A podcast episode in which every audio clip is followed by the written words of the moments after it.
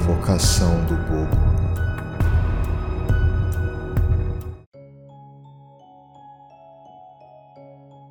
O baralho tá completo?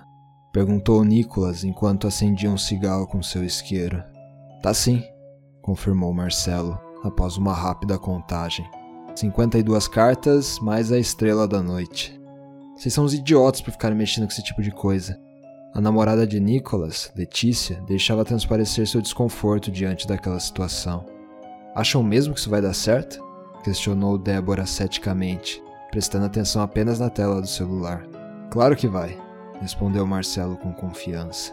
Eu não quero participar disso, tô caindo fora. Letícia se levantou do chão e foi em direção à escadaria que dava acesso ao sótão. Nicholas foi atrás dela e puxou-a levemente pelo braço. Fica aqui, amor, ele insistiu. É só uma brincadeira tonta. Acredita mesmo que algo de mal vai acontecer comigo do seu lado? Nicholas aproximou-se de Letícia e sussurrou em seu ouvido. Além do mais, não se esqueça que os meus pais vão passar o fim de semana fora de casa. Daqui a pouco a gente dá um jeito de se livrar do Marcelo e da Débora para aproveitar melhor a casa. O que, que você acha? Letícia esboçou um sorriso malicioso. Gostei da ideia. Bom, continuando, Débora brotou entre o casal. As instruções dizem claramente que são necessárias quatro pessoas para funcionar. As cartas devem estar dispostas no sentido anti-horário, na seguinte sequência: começando pelos quatro reis, depois do as ao cinco, seguido pelos quatro valetes, continuando com todos os seis até o último dez, e por fim as damas. Os naipes devem ser organizados desse jeito: copas, paus, ouro e espada. Enquanto Débora citava as regras, Marcelo organizava as cartas. É extremamente importante que a sequência esteja correta, continuou Débora, pois esse círculo será o responsável por impedir que a entidade invocada deixe a morada dos mortos e caminhe livremente pelo mundo dos vivos. Após confirmar a organização das cartas, o quarteto deve se posicionar ao redor do círculo, cada um portando uma vela acesa à sua frente, sendo estas as únicas fontes de iluminação do ambiente em que o grupo se encontra. Dentro do círculo será posicionado o Coringa, um dos quatro membros deverá atear fogo na carta. Enquanto ela queima, todos devem recitar os versos de invocação. Se tudo estiver de acordo, a entidade surgirá das cinzas da carta e realizará o seu julgamento de conduta. Julgamento de conduta? interrompeu Letícia. Que porra é essa? Alguns relatos contam que o Coringa do baralho, representado pelo bobo da corte, expõe o segredo mais sombrio de cada um dos participantes do ritual, respondeu Marcelo. Aquele que a entidade julgar como mais perverso será levado para o mundo dos mortos junto com ela. Letícia engoliu em seco. Chega de enrolação, vamos fazer logo isso, disse Nicholas. Ele mesmo foi acendendo as velas, uma a uma, com seu isqueiro. Manda o um poema pra gente, Débora, pediu Marcelo. Imediatamente, todos receberam notificações de mensagem em seus respectivos celulares, contendo os versos na íntegra. Estão prontos? Nicholas acionou o isqueiro novamente, e no mesmo instante as chamas começaram a consumir a figura do bobo da corte estampada na carta. Nicholas retornou à sua posição no círculo, sentando-se entre Letícia e Débora. Marcelo se encontrava à sua frente. O velho relógio de parede marcava meia-noite, quando o grupo começou a recitar o poema em uníssono. O rei suspeitava de uma traição, cuja punhalada fora bem no seu coração. Sua dama se entregara ao adultério Porém, o seu amante ainda era um mistério. O rei, sem ter em quem confiar, ao seu valete resolveu confessar. O valete astuto sorriu com satisfação, pois para esse problema ele tinha solução. Sei quem é o sujeito, ele logo falou, e para o bobo da corte seu dedo apontou. O rei não permitiria tamanha humilhação. Naquele mesmo dia declarou a punição. O bobo fora injustamente acusado e soltou seu último suspiro enforcado. A dama teve a vida poupada, e a atitude do valete fora recompensada. No entanto, o que o rei não sabia era que com o valete a dama dormia. Agora, em meio ao fogo, invocamos a figura do bobo. Do mundo dos mortos ele se erguerá, e diante de nós aparecerá. No exato momento em que o poema terminou de ser recitado, as chamas tinham pulverizado o coringa não deixando nada além de cinzas no meio do círculo formado pelas outras cartas. Os quatro se entreolharam por alguns segundos, até que Nicholas resolveu quebrar o silêncio.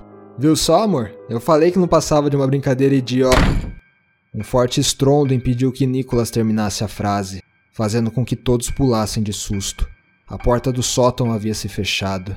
Marcela ameaçou se levantar. Mas que merda que tá acontecendo aqui? Eu não consigo me mexer. A borrada nas calças foi grande a ponto de ter te prendido no chão? Nicholas era o único que estava estampando um sorriso no rosto. Cala a boca, porra! retrucou Marcelo, apontando o um indicador na cara de Nicholas. Levanta aí então, se você consegue. Nicholas tentou sair de sua posição, mas foi em vão. Cara, isso não é possível, parece até que eu tô pesando uma tonelada. Você disse que não ia acontecer nada, Nicholas. Letícia parecia que ia ficar sem fôlego. Suor escorria de seu rosto e suas mãos tremiam.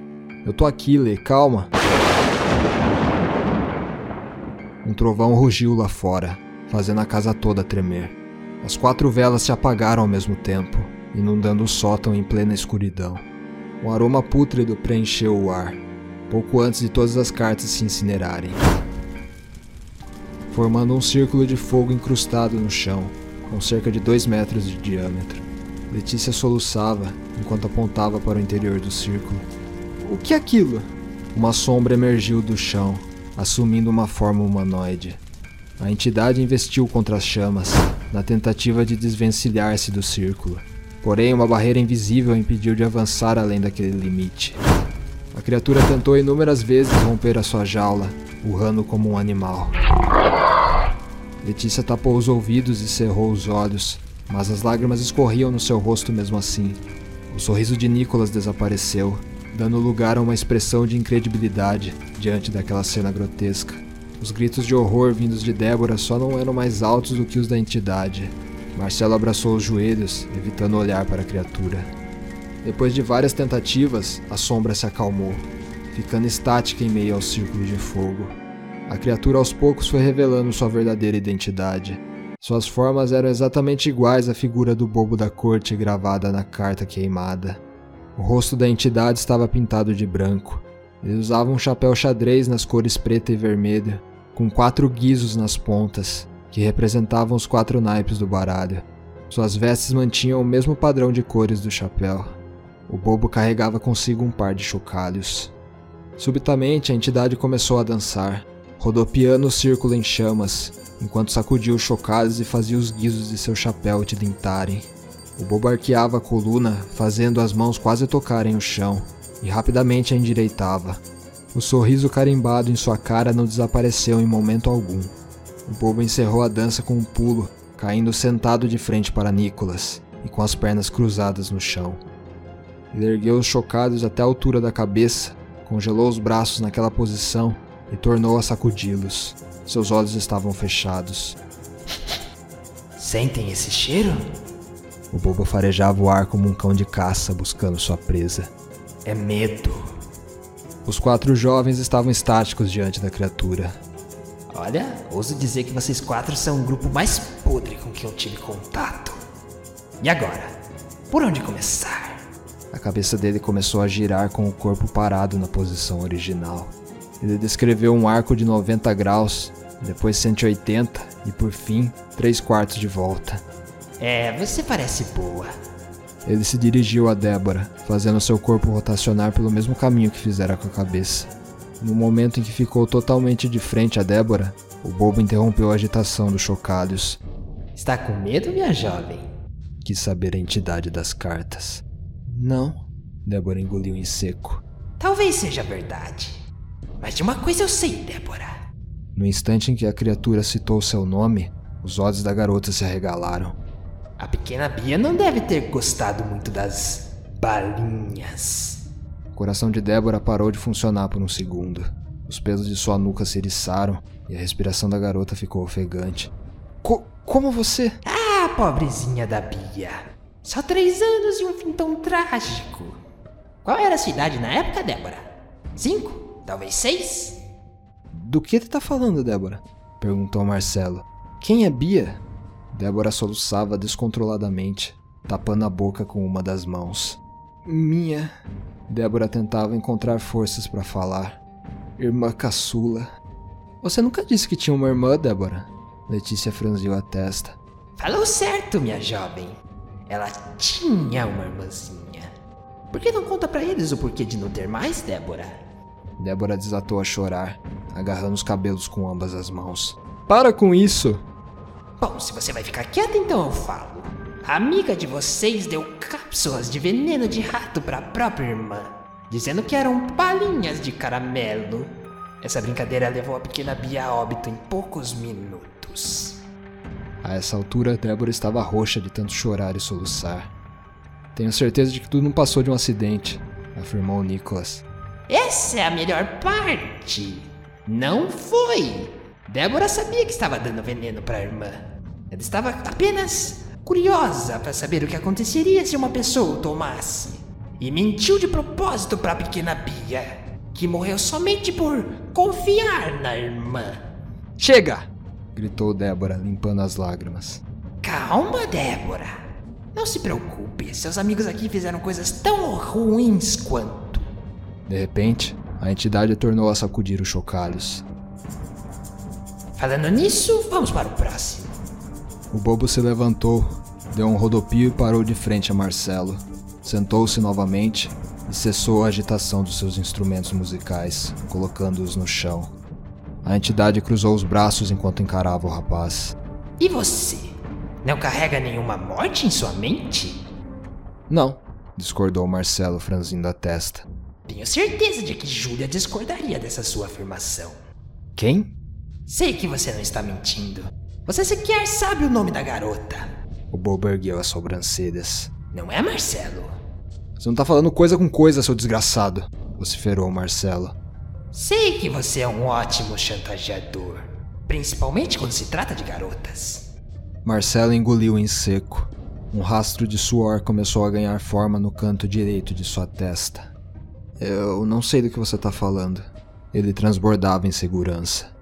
Como você atua, Marcelo? O primeiro contato sempre começa através de uma máquina e com uma identidade falsa? Imagino que sim. Depois você convence de que é um bom sujeito, não é? Sua paciência é mesmo digna de um predador experiente. Quando elas ganham confiança e mostram suas vergonhas, você dá o bote. Ameaça compartilhá-las ao mundo, caso não lhe cedam uma quantia monetária. Cala a boca, ele murmurou, rangendo os dentes. Foram Para você tudo não passava de um jogo. Uma diversão que vez ou outra até lhe garantia uns bons trocados de algumas garotas desesperadas. Embora você nunca tenha divulgado nada de suas vítimas, Julia levou bem a sério sua ameaça. Ela cortou conexões contigo no momento do choque. Você simplesmente pensou que havia perdido uma chance de se dar bem. Mas não foi tão simples assim na cabeça de Julia. Ela não parava de pensar em suas chantagens. Aos poucos, a garota deixou de se alimentar e falar com os outros. Ela flertou com a morte por um bom tempo, até que um dia tomou coragem. Em um ataque de ansiedade, ela despejou incontáveis comprimidos goela abaixo. A garota foi encontrada pelos pais, deitada na cama e com a boca espumando. E o pior de tudo é que eles nem sequer sabem o motivo da filha ter cometido tamanha atrocidade. Meu Deus! Como você pode ser tão nojento, Marcelo? Letícia encobriu a boca com uma das mãos. Vocês acreditam no que essa coisa tá falando? Perguntou Marcelo aos amigos. Isso não passa de mentira. Nega o fato de que você chantageou várias garotas, Marcelo? Quis saber o bobo. Eu. Marcelo hesitou por um momento, desviando o olhar. Bom, acho que isso é o suficiente para mim. Tá, se toda essa sua história for verdade, e daí? Marcelo deu de ombros. Não fui eu que tirei a vida dessa tal garota. Não, mas foi o principal responsável por fazê-la tomar essa atitude. Foda-se. Como você pode ser tão insensível, Marcelo? questionou Letícia. Antes que Marcelo pudesse se defender, o bobo interrompeu. Ora, vejam só. Se não é o sujo falando do mal lavado. A criatura novamente sacudiu os chocalhos. Quem é você para falar de insensibilidade, Letícia? O bobo fixou os olhos vermelhos na garota. Ela ficou imóvel, sentindo apenas o calor da urina escorrendo em suas pernas. A entidade interrompeu o ritmo dos chocados e os depositou no chão. Um rostinho bonito desses escondendo algo tão terrível. Quem poderia suspeitar? Além do mais, ele não passava de um sem-teto na beira da estrada, não é mesmo? Letícia estava tão pálida quanto uma folha de papel. Por favor, não. Você viu que ele ainda estava vivo quando desceu do carro para verificar o estrago. Mas o que você fez? Nada. Apenas assistiu ele se contorcendo no acostamento, implorando por ajuda, com vários órgãos esmagados. A morte dele era certa. Contudo, Letícia, você ao menos podia ter chamado socorro e assumido a responsabilidade de seus atos. Ao invés disso, retornou ao carro e dirigiu de volta para casa, como se nada tivesse acontecido. Que explicação você dá para essa sua atitude? Eu. Não, foi bem assim. A garota se esforçava para formar as palavras. Era madrugada, eu era de menor, eu tinha pegado o carro da minha mãe sem ela saber. Eu bebi demais. Caí no sono na estrada e, e acabei guiando o carro por um trecho no acostamento. Acordei apenas com. com. Com o barulho do corpo do sujeito embaixo das rodas. eu fiquei com medo, berrou a garota. Sabia que ele tinha uma filha pequena, minha jovem? Ao ouvir aquilo, Letícia não conseguiu conter as lágrimas. Já chega, seu filho da puta! vociferou Nicholas para a criatura. Deixa ela em paz. O pescoço do bobo girou 90 graus, terminando a trajetória com o barulho de um estalo. O som dos chocados tomou posse do ambiente outra vez. O sorriso zombeteiro desaparecera do rosto da entidade quando encarou Nicholas. Não se preocupe, disse o bobo. Eu já terminei com a sua putinha, Nicholas. Agora é sua vez de abrir o bico, passarinho.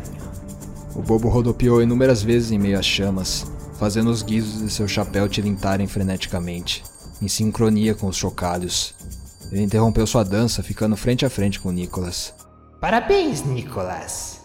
O bobo bateu duas palmas lentas. Você é o vencedor.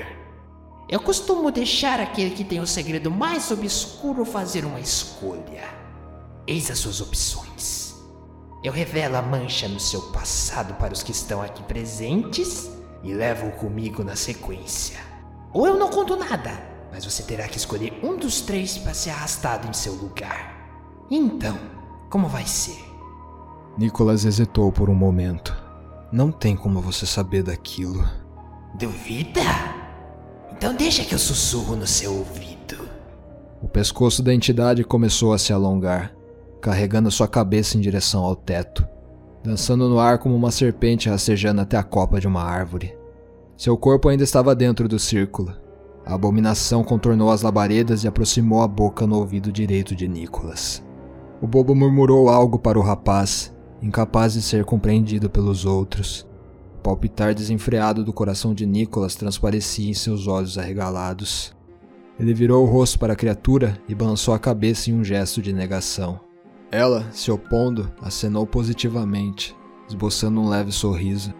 Nicholas encarou as chamas com um olhar longínquo. Ele respirou fundo, ergueu lentamente o braço direito, trêmulo, e apontou para Marcelo. O que você está fazendo, Nicholas? Perguntou Marcelo. O bobo retraiu o pescoço de volta ao tamanho normal, ficando totalmente dentro do círculo flamejante. Saiba que está apenas adiando o nosso encontro, Nicholas. Uma expressão de seriedade preenchia a face da entidade. Você não passa de um covarde. O bobo voltou a atenção para Marcelo. Ele pegou o par de chocalhos e atirou-os à sua frente de volta ao chão. Contudo, ao atingirem o piso, eles começaram a afundar lentamente, como se houvessem caído em areia movediça. A entidade estalou os dedos e instantaneamente um quarto das chamas se extinguiu, abrindo caminho para a criatura alcançar Marcelo. Bobo deu um passo, depois outro, e logo começou a afundar também, deixando apenas sua cabeça visível, com os olhos fitando o rapaz. De repente, o bobo usou novamente o truque de esticar o pescoço, em um instante ele alcançou Marcelo, cravando os dentes em sua perna. Ele urrou com a dor da mordida. As garotas berraram. Nicolas ainda tremia e apontava para Marcelo. Alguém me ajuda, porra! gritou Marcelo, enquanto se debatia no chão na esperança de se livrar da criatura. Todos continuavam presos aos seus lugares. O bobo começou a puxar Marcelo para o portal no chão. Ele socou inúmeras vezes a cabeça da aberração, mas em momento algum ela cedeu. Vai se fuder, Nicolas! Foram as últimas palavras proferidas por Marcelo. antes de sua voz ser completamente abafada ao cruzar o portal. As chamas se apagaram naquele momento, deixando os três em plena escuridão. Nicholas conseguiu se soltar do chão, deu alguns passos até a entrada do sótão, tateando a parede em busca do interruptor. Ao encontrá-lo, o acionou. Marcelo não estava mais entre eles. Letícia e Débora se entreolhavam congeladas em seus lugares. O círculo, formado pelas cartas do baralho, continuava do mesmo jeito, com exceção de uma carta a mais que ocupava o centro, totalmente intacta: o Coringa.